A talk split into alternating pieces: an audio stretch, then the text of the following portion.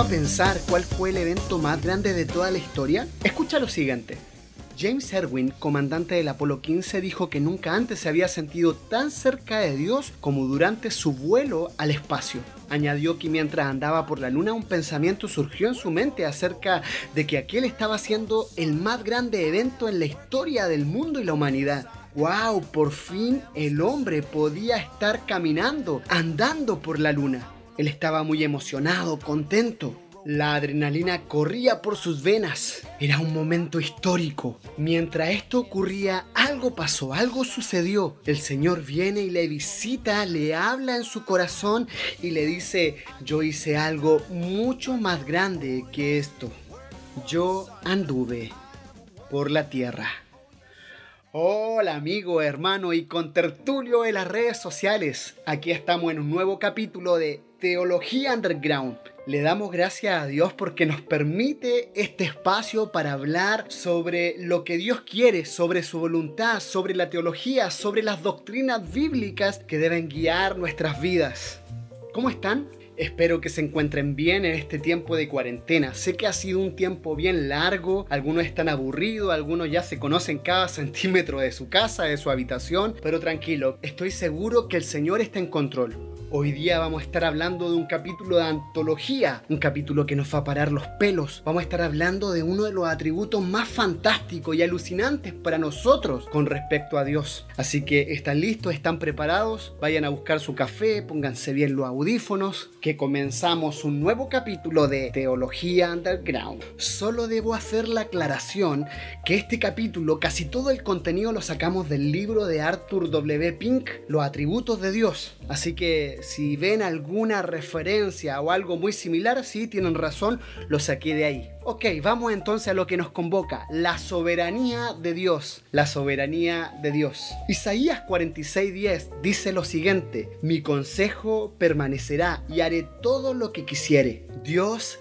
es soberano. Dios es el jefe de los jefes, es el Big Boss. Si bien es cierto, esto lo podríamos saber y creer, pero también es uno de los atributos de Dios más resistido por toda la humanidad. Como que no nos gusta que el Señor esté en control de todas las circunstancias, que Él se adelante en fin, que Él sea el Rey de Reyes y Señor de Señores. Pero aquí viene una pregunta que debemos hacernos. ¿Qué es la soberanía de Dios? ¿A qué se refiere con este término? La soberanía se puede definir como el ejercicio de su supremacía. Dios en control de todas las cosas. Dios es el Altísimo, el Señor del cielo y la tierra. Está exaltado infinitamente por encima de todas las criaturas. Él es absolutamente independiente, no está sujeto a nada ni a nadie, ni es influenciado por nadie. Dios actúa siempre y únicamente como a Él le agrada, de acuerdo a su santa y única voluntad. Nadie puede frustrar, ni quebrar, ni detener siquiera sus planes. Nadie puede quebrarle el servicio, nadie puede decirle que haga esto o aquello, nadie puede cambiar la dirección de sus designios. Su propia palabra lo declara explícitamente en Daniel 4:35. En el ejército del cielo y en los habitantes de la tierra hace según su voluntad. No hay quien estorbe su mano. La soberanía divina significa que Dios lo es de hecho, así como de nombre, y está en el trono del universo dirigiendo y actuando en todas las cosas, como dice Efesios 1:11, según el consejo de su voluntad. Con razón decía el gran predicador inglés bautista Charles Spurgeon en su sermón sobre Mateo 20:15 que no haya tributo más confortador para sus hijos que el de la soberanía de Dios. Bajo las más adversas circunstancias y las pruebas más severas, creen que la soberanía los gobierna y que los santificará a todos. ¿Y tú? Sí, a ti te digo, ¿tú crees que Dios es soberano o que hay alguna área donde Él no tenga el control? Para los hijos de Dios no debería haber nada por qué luchar más celosamente que la doctrina del señorío de Dios sobre toda la creación, el reino de Dios sobre todas las obras de sus manos, el trono de Dios y su derecho a sentarse en él mismo. Por otro lado, no hay doctrina más odiada por la persona mundana, por aquel que no ha tenido un encuentro con Cristo, ni verdad que haya sido más maltratada. Estoy seguro que los hombres permiten que Dios esté en todas partes. Cuando tú le preguntas a alguien, ¿tú crees que Dios está en todas partes? Ellos te van a decir que sí. pero lo que van a resistir es que Dios esté en su trono. Le permitirán formar mundos, hacer estrellas, dispensar favores, conceder dones, sostener la tierra y soportar los pilares de la misma, iluminar las luces del cielo y gobernar las incesantes olas del océano. Pero cuando Dios ascienda a su trono, sus criaturas rechinan, arrugan la frente, mm, hacen sonar los dientes de rabia. Tal autoridad es revelada en la Sagrada Escritura. No tiene rival en majestad, sin límite en poder, sin nada fuera de sí misma que la pueda afectar. Todo lo que él quiso, Jehová ha hecho en los cielos y en la tierra, en los mares y en todos los abismos. Esto lo encontramos en Salmo 135, versículo 6. Hoy estamos viviendo tiempos delicados tiempos peligrosos donde incluso los más ortodoxos ponen en duda la soberanía de Dios. Dicen, mm, probablemente Dios no esté en control de todas las cosas, cuando la verdad es que la responsabilidad humana se basa en la soberanía divina y es el resultado de la misma. Salmo 115, versículo 3 nos dice, y nuestro Dios está en los cielos, todo lo que quiso ha hecho en su soberanía, escogió colocar a cada uno de sus criaturas en la condición que bien le pareció a sus ojos. Creó ángeles, algunos los colocó en su estado condicional, a otros les dio una posición inmutable delante de él, poniendo a Cristo como cabeza, como cabeza absoluta. No olvidemos que los ángeles que pecaron, con todo, Dios previó que caerían y sin embargo los colocó en un estado alterable y condicional y les permitió caer, aunque Él no fuera el autor del pecado. Asimismo, Dios en su soberanía colocó a Adán en el jardín del Edén en un estado condicional. Si lo hubiera deseado, podía haberlo colocado en un estado incondicional, en un estado tan firme como el de los ángeles, que jamás han pecado, en uno tan seguro e inmutable como el de los santos en Cristo. En cambio, Dios que sabe todas las cosas, Dios que hace como Él quiere, escogió colocarle sobre la base de la responsabilidad como criatura, para que se mantuviera o cayera según se ajustase o no a su responsabilidad de obedecer a su creador. Adán era responsable ante Dios. Dios es la ley en sí mismo. Adán era responsable por el mandamiento que le había sido dado y la advertencia que le había sido hecha. Esa era una responsabilidad sin menoscabo, sin mirarla en menos, sin despreciarla y puesta a prueba en las condiciones más favorables. Dios no colocó a Adán en un estado condicional y de criatura responsable porque fuera justo que así lo hiciera. No, era justo porque Dios lo hizo. Ni siquiera dio el ser a las criaturas porque eso fuera lo justo, es decir, porque estuviera obligado a crearlas, sino que era justo porque Él lo hizo así y porque Él quiso. Dios es soberano y su voluntad es suprema. Dios es soberano, nunca lo olvides, que se te grabe en tu mente, en tu corazón. Su voluntad es suprema. Dios, lejos de estar bajo una ley, es ley en sí mismo. Así es, cualquier cosa que Él haga es justa. Y hay del rebelde que pone su soberanía en entredicho. Hay de aquel que osa de cuestionar su soberanía. Isaías 45:9 dice lo siguiente, ay del que pleite con su hacedor, del que pelee con el que lo creó, siendo nada más un pedazo de tiesto entre los tiestos de la tierra. Dirá el barro al que lo labra, ¿qué haces? Además, Dios es Señor, es santo, es soberano, colocó a Israel sobre una base condicional. Los capítulos 19, 20 y 24 de Éxodo ofrecen pruebas claras y abundantes de todo esto que te estoy comentando. Estaban bajo el pacto de las obras. Dios les dio ciertas leyes e hizo que las bendiciones sobre ellos como nación dependieran de la observancia de tales mandamientos, leyes, reglas. Pero Israel era como tú y como yo. Sí, hay que reconocerlo pero Israel era obstinado y de corazón incircunciso. Se rebelaron contra Jehová, desecharon su ley y se volvieron a los dioses falsos y apostataron su fe. En consecuencia, el juicio divino cayó sobre ellos y fueron entregados en las manos de sus enemigos, dispersados por toda la tierra, y hasta el día de hoy permanecen bajo el peso de sus propias consecuencias. La responsabilidad de las criaturas se basa en la soberanía de Dios.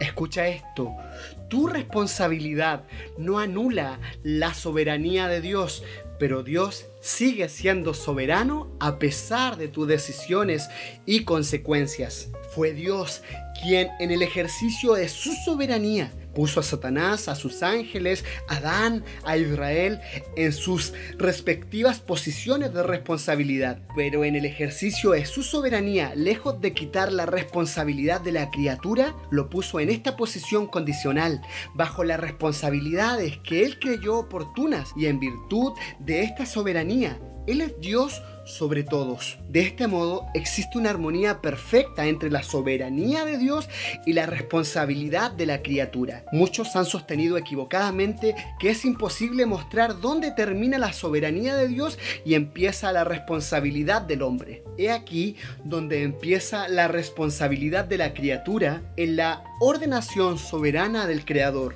En cuanto a su soberanía, no tiene ni tendrá jamás terminación vamos a probar aún más que la responsabilidad de la criatura se basa en la soberanía de Dios. ¿Cuántas cosas están registradas en la escritura que eran justas porque Dios las mandó? Ahora, ¿dejarían de ser justas si no las hubiera mandado? ¿Qué derecho tenía Adán de comer de los árboles del jardín del Edén? El permiso de su creador, según Génesis 2.16, sin el cual hubiera sido un ladrón. ¿Qué derecho tenía el pueblo de Israel a demandar de los egipcios joyas y vestidos? Ninguno, ¿verdad? Solo que Jehová lo haya autorizado, como lo vemos en Éxodo 3.22. ¿Qué derecho tenía Israel de matar a tantos corderos para el sacrificio? ¿Qué derecho tenía el pueblo de Israel a matar a todos los cananeos? Ninguno, sino que Dios le había mandado hacerlo. ¿Qué derecho tenía el marido a demandar sumisión, sometimiento por parte de su esposa? Ninguno, absolutamente ninguno, pero Dios lo estableció de esta manera. ¿Qué derecho tuviera la esposa de recibir el amor incondicional de su esposo? Atención, cuidado. Ninguno, a la verdad ninguno. Pero Dios lo estableció de esta manera. Podría citar muchos más ejemplos para demostrar que la responsabilidad humana se basa en la soberanía de Dios. Vamos a hacer una pausa aquí y te quiero mostrar ahora Jesucristo, sí, la segunda persona de la Trinidad y su soberanía. He aquí otro ejemplo del ejercicio de la absoluta soberanía de Dios. Colocó a sus elegidos en un estado diferente al de Adán o Israel. Lo puso en un estado incondicional, en un pacto eterno. Jesucristo fue hecho su cabeza, tomó sobre sí sus responsabilidades incluso sus pecados, y actuó para ellos con justicia perfecta, irrevocable, incambiable, inquebrantable y eterna. Cristo fue colocado en un estado condicional, ya que fue hecho súbdito a la ley para que redimiese a los que estaban bajo la ley, según Gálatas 4, del 4 al 5. Solo que con esta diferencia infinita, los hombres fracasaron. Como diríamos en buen chileno, guatearon, fallaron, pero Jesucristo no fracasó ni podía hacerlo. ¿Y quién puso a Cristo en este estado condicional? El Dios Trino. Fue ordenado por la voluntad soberana, enviado por el amor soberano, y su obra le fue asignada por la autoridad soberana. El mediador tuvo que cumplir ciertas condiciones. Había de ser hecho en semejanza de carne de pecado. Había de magnificar y honrar la ley. Tenía que cumplirla cabal y completamente. Tenía que llevar todos los pecados del pueblo de Dios en su propio cuerpo sobre el madero. El Dios hecho hombre, cargando la maldad de la humanidad. Tenía que hacer expiación completa por ellos. Tenía que sufrir la ira de Dios, de este Dios justo, santo y soberano, y morir morir y ser sepultado. Por el cumplimiento de todas esas condiciones le fue ofrecida una recompensa, según Isaías 53 del 10 al 12. Había de ser el primogénito de muchos hermanos. Había de tener un pueblo que le perteneciese. Bendito sea su nombre para siempre, porque cumplió todas esas condiciones y porque las cumplió. El Padre está comprometido en juramento solemne a preservar para siempre y bendecir por toda la eternidad a cada uno de aquellos por los cuales hizo mediación su Hijo encarnado por su soberanía, porque Él tomó su lugar ellos ahora participan del suyo. Su justicia es la suya. Su posición delante de Dios es la suya. Y su vida es la suya. No hay ni una sola condición que ellos tengan que cumplir. Escúchame amigo, por favor, tú que estás escuchando este podcast. No hay nada que podamos hacer. No tenemos ni una responsabilidad con la que podamos alterar esto que Cristo hizo en la cruz. No hay ni una sola responsabilidad con la que tengamos que cargar para alcanzar la gloria eterna. Todo tiene que ver con la soberanía absoluta de Dios y su Hijo Jesucristo. Hebreos 10:14 nos dice, porque con una sola ofrenda hizo perfecto para siempre a los santificados. Una sola ofrenda. ¿Por qué? Porque el Dios soberano así lo estableció. He aquí pues que la soberanía de Dios expuesta claramente ante todos en las distintas formas en que Él se ha relacionado con sus criaturas. Adán e Israel fueron colocados en una posición condicional en la que la bendición dependía de su obediencia y fidelidad a Dios, pero en marcado contraste totalmente distinto a la manada pequeña, a esta manada que nos habla Lucas 12:32 le ha sido dada una posición incondicional e inmutable en el pacto que Dios hizo, en sus consejos en su Hijo. Su bendición depende de lo que Cristo hizo por ellos. Segunda de Timoteo 2:19 nos dice que el fundamento de Dios está firme teniendo este sello. Está timbrado, amigos, no se puede romper. Conoce el Señor a los que son suyos. Eclesiastés 3:14 nos dice que el fundamento sobre el cual descansan los elegidos de Dios